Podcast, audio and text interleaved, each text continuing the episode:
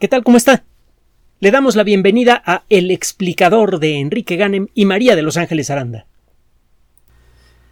Todas las culturas, desde el origen de la civilización, han tenido una apreciación especial por la luna. Es claro que la luna tiene una influencia directa en la vida de los seres humanos y en la vida, en toda la vida de la Tierra. Incluso antes de que Newton desarrollara sus ideas, para muchas culturas era claro que tenía que existir algún tipo de relación entre las mareas y la luna. A lo largo de la historia de la sociedad humana, hemos buscado de distintas maneras cuál es la relación que tiene la luna con nosotros. Incluso llegamos a desarrollar la, idea de que en, ciertos momentos del ciclo lunar es más fácil que la gente enloquezca o, que eh, eh, los enfermos en los hospitales pasen una peor situación, etc. La realidad es que todas las veces que estas ideas han sido puestas a prueba, aunque al principio parezca existir alguna relación, a la mera hora se, se viene a tierra. Cuando usted le pregunta a un paleontólogo, por ejemplo, sobre la relación que existe entre eh, entre la Luna y la vida en la Tierra, las respuestas pueden ser mucho más interesantes, mucho más precisas y mucho más reales. Sabemos que a lo largo de la historia de la vida la Luna tuvo algún papel importante, por ejemplo, en el desarrollo de las primeras formas de vida. Muchos investigadores, esto todavía desde luego no lo tenemos claro, no hay forma de, de tener claro una cosa como estas con tanta precisión al cabo de tanto tiempo, pero eh, muchos investigadores sienten eh, y con, buena, eh, con buenos motivos que la vida nació probablemente en el fondo lodoso de charcas que a veces estaban secas y a veces estaban húmedas. Estas charcas lodosas que cuando se secaban se les formaban unos patrones de grietas muy peculiares que todavía vemos en charcas modernas, concentran materia orgánica eh, que flota libremente en el agua sobre la superficie de los cristales minerales que forman a la arcilla. Y la arcilla, que tiene un aspecto físico poco atractivo, es desde la perspectiva de un químico un material extraordinariamente ágil, en la superficie de las arcillas pueden ocurrir cosas químicas muy interesantes. En la superficie de los materiales arcillosos las moléculas simples se pueden unir para formar moléculas más complejas y ciertamente esto tuvo que ocurrir para que naciera la vida en la Tierra. Y un lugar ideal para que esto ocurra es precisamente en una charca que a veces está húmeda y a veces está seca, como las que existen en grandes cantidades en ciertas zonas costeras. Cuando tiene usted una zona arcillosa a poca altura sobre el nivel del mar, esa zona arcillosa puede quedar invadida por el agua de mar durante la marea alta y cuando la marea se retira, el agua se evapora lentamente. Y eso genera este efecto de concentración. Las primeras moléculas orgánicas probablemente llegaron a la Tierra en meteoritos y también se formaron como consecuencia de las reacciones químicas que sucedían en la atmósfera de la Tierra primitiva, reacciones que hemos replicado en laboratorios de investigación desde la década de los 50.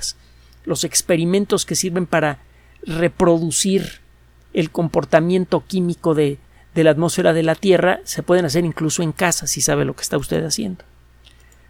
No, no son experimentos ni raros ni complicados. Se, se, llegaron a formar muchos materiales básicos para la vida en la Tierra primitiva, además de los que venían en los meteoritos, y esos materiales comenzaron a engarzarse para formar moléculas más grandes en ciertas, eh, eh, ciertos rincones de nuestro planeta. Parece que uno de los mejores lugares para que pueda ocurrir esto es precisamente en una charca que se llena de agua, en, un eh, territorio que se llena de agua, una capa delgada de agua durante la marea alta y luego se seca en los meses en, las semanas posteriores hasta la llegada de la siguiente marea alta, de la siguiente marea viva. Probablemente eh, sabe usted que las mareas no son igual de intensas, las mareas son fenómenos diarios, pero hay ciertas épocas del mes en donde estas mareas son más intensas y corresponden con la posición de, relativa de la Luna y el Sol en el cielo. La primera persona a explicar en detalle por qué fue Newton, pues. Pero... Bueno, el caso es que las mareas tienen que ver casi con seguridad con el origen de la vida, quizá aceleraron el proceso, quizá resultaron fundamentales, no lo sabemos. Y bueno, para eso pues, necesitamos tener que, la Luna ya esté presente para que esto ocurra.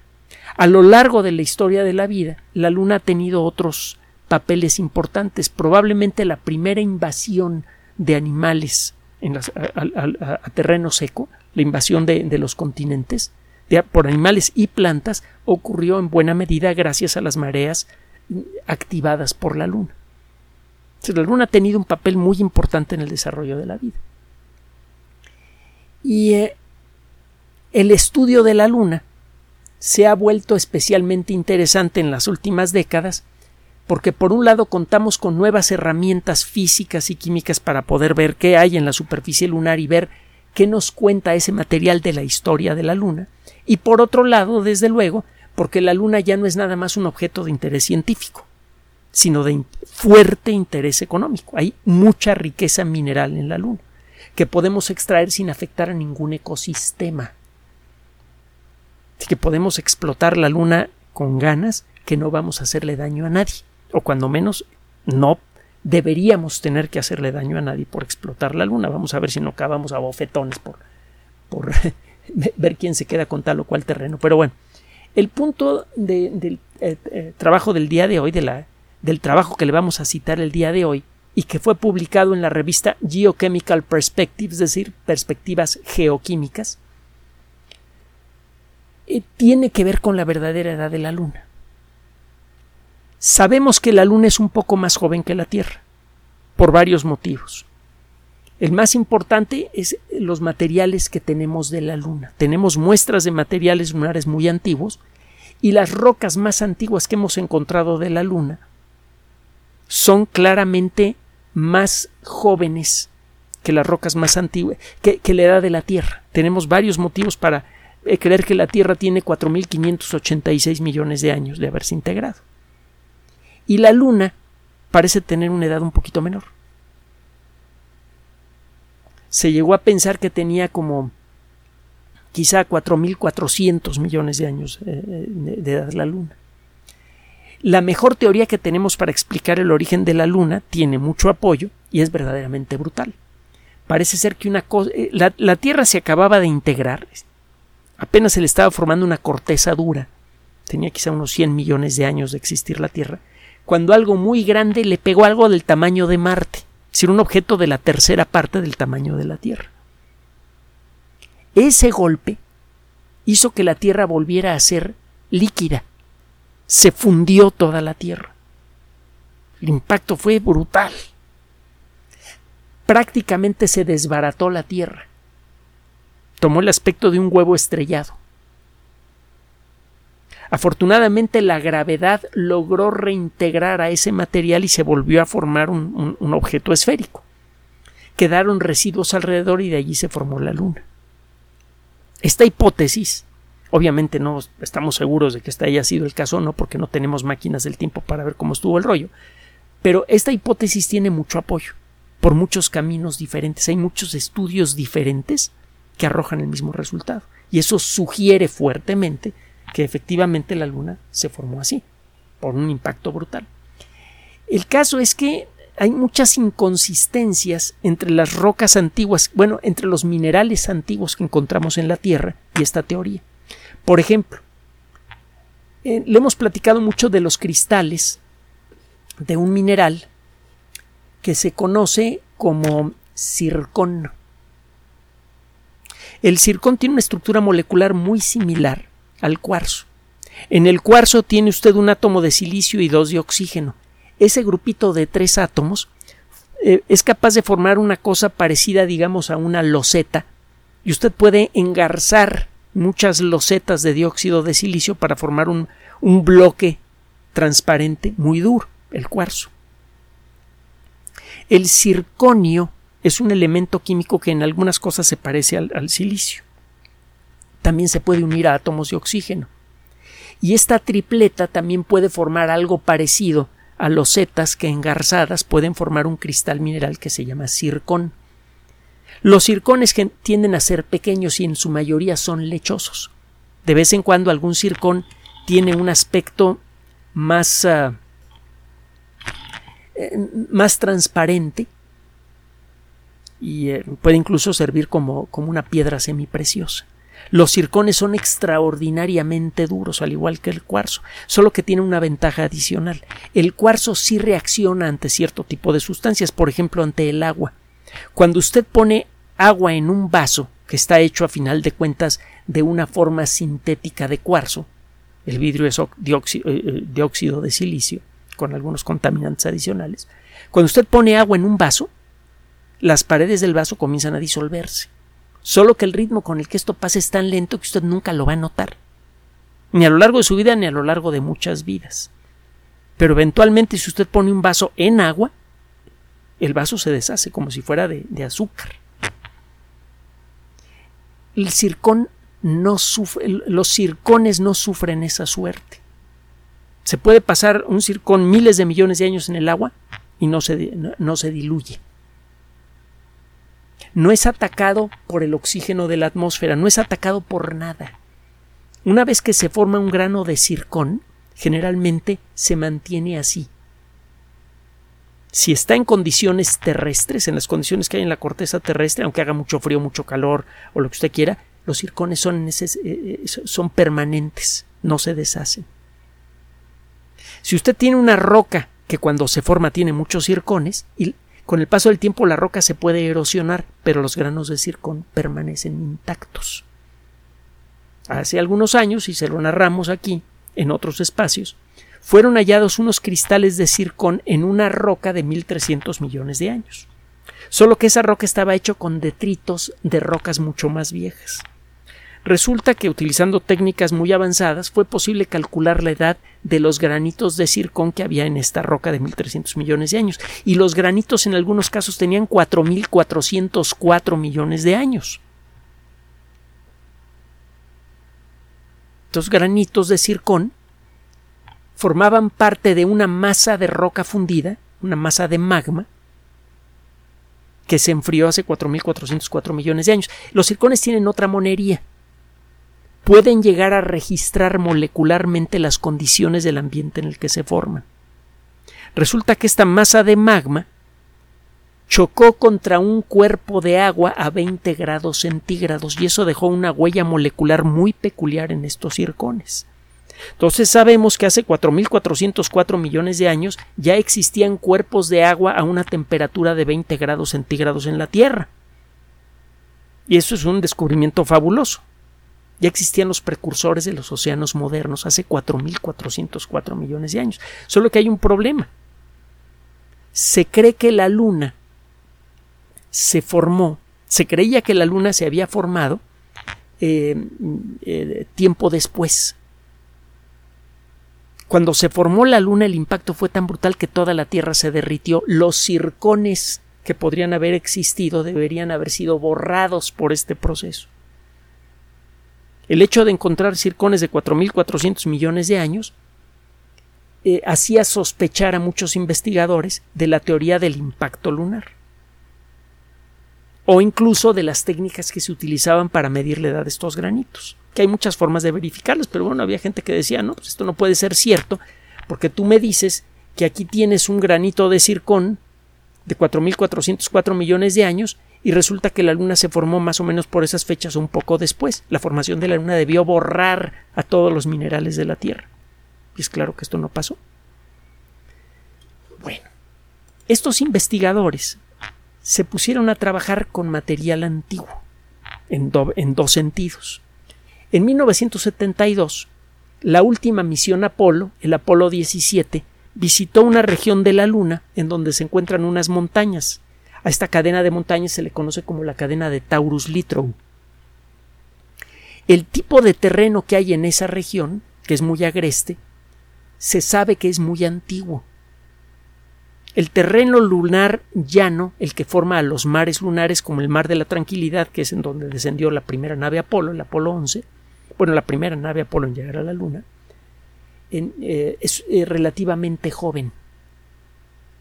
El, material que formó a los océanos lunares, bueno, los océanos de lava lunares de, roca fundida, y que ahora se ven como manchas oscuras, tendrá como 3.800 millones de años de edad, que es mucho para usted y para mí, pero poco en relación a la edad de la Tierra.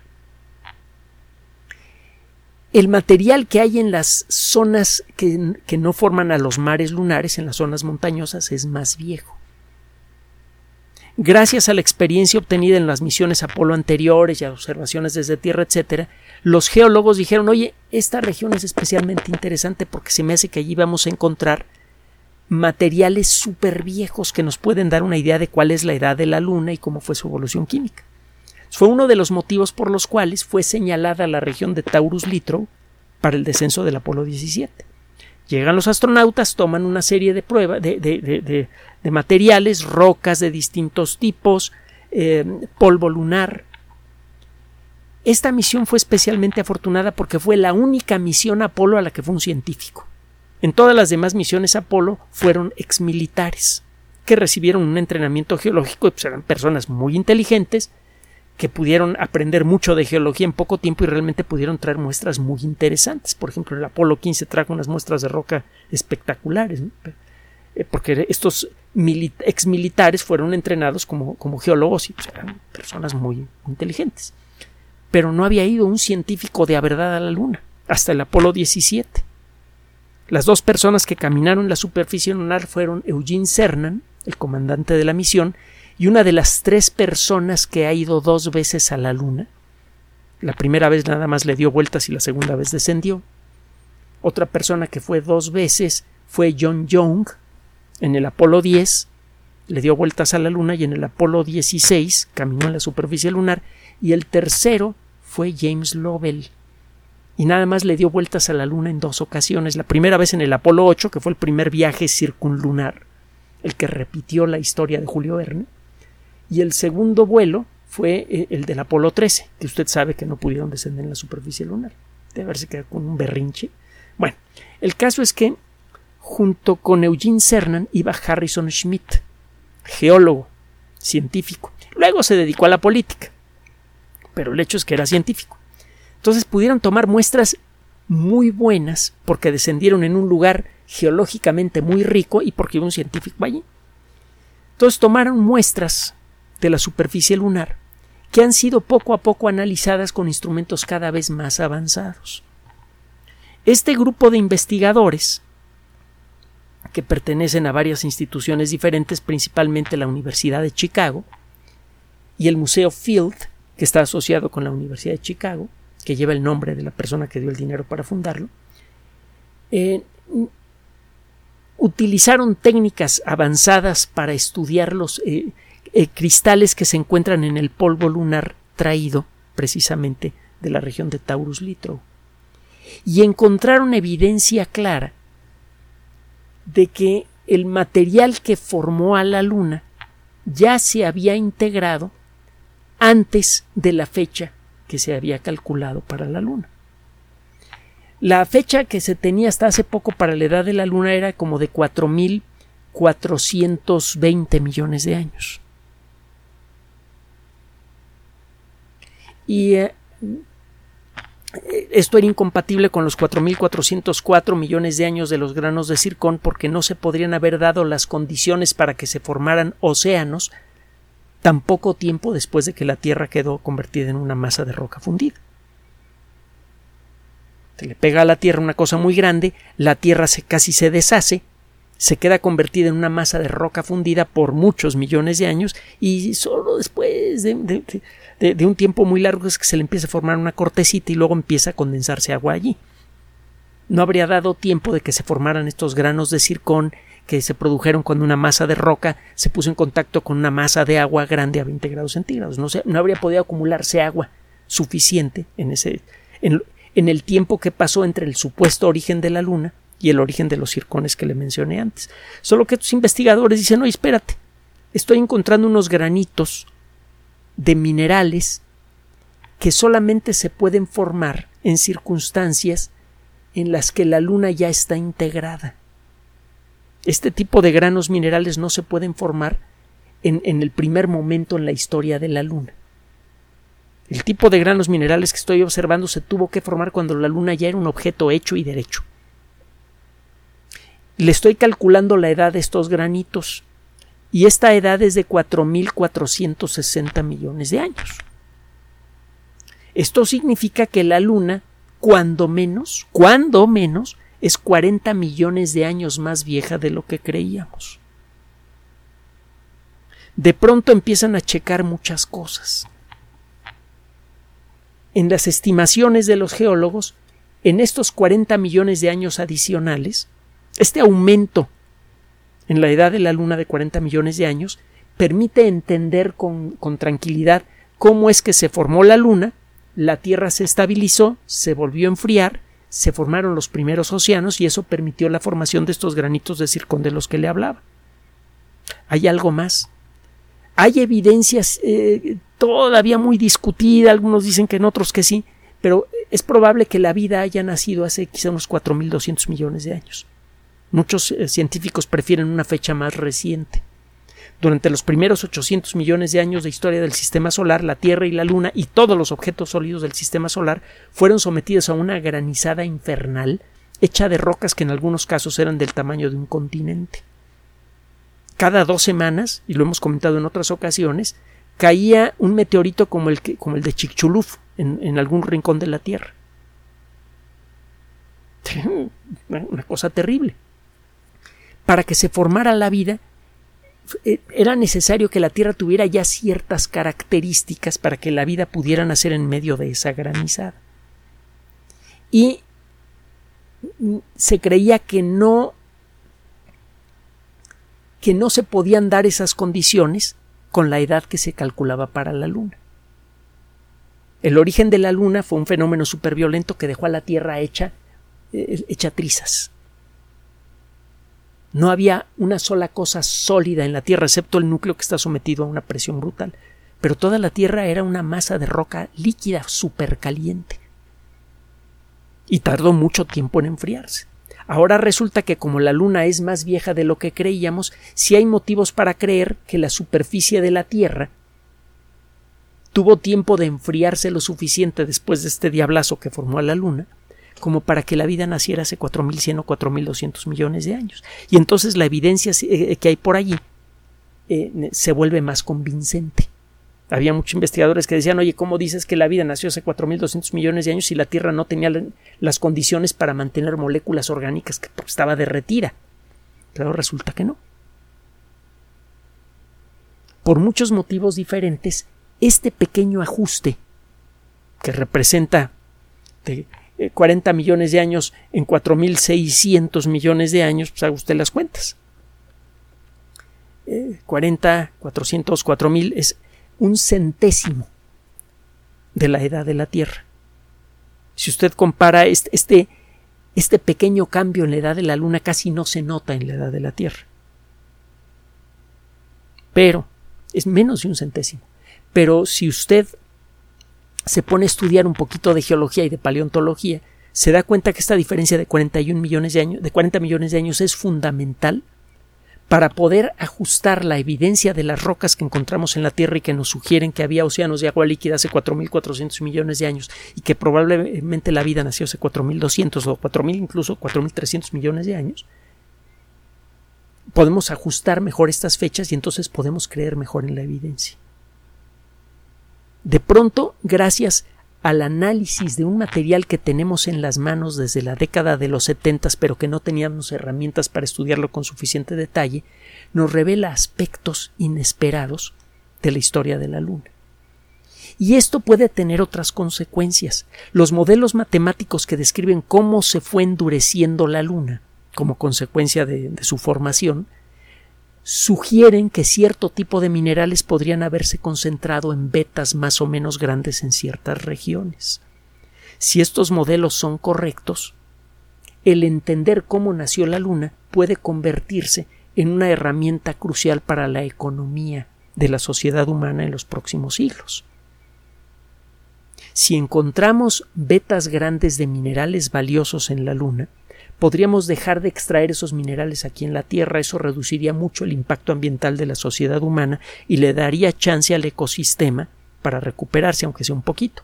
Si manejamos bien nuestras fichas, y me refiero a la colectividad humana, podríamos incrementar nuestra riqueza material y al mismo tiempo reducir el impacto ambiental. Algo crucial para no solamente para nuestro bienestar, sino también para nuestra supervivencia. Y una clave importante, de alguna manera, puede estar relacionada con este trabajo, que seguramente solo han leído un puñado de personas especializadas en todo el planeta y uno que otro loco que se dedica a la divulgación de las ciencias como Ángeles y un servidor. Gracias por su atención. Además de nuestro sitio electrónico www.alexplicador.net, por sugerencia suya tenemos abierto un espacio en Patreon, el explicador Enrique Ganem, y en PayPal, el explicador patrocinio por los que gracias a su apoyo sostenemos este espacio. Puede usted descargar gratuitamente estos audios en formato MP3 en Spotify y en iTunes como El Explicador sitio oficial y en SoundCloud como El Explicador y con formato de video en YouTube en El Explicador sitio oficial. Recuerde nuestras redes sociales de siempre, Twitter Enrique-Ganem y en Facebook Enrique Ganem sitio oficial, El Explicador y los grupos que usted ya conoce. Finalmente, el explicador siempre somos María de Los Ángeles Aranda y Enrique Ganem. Gracias.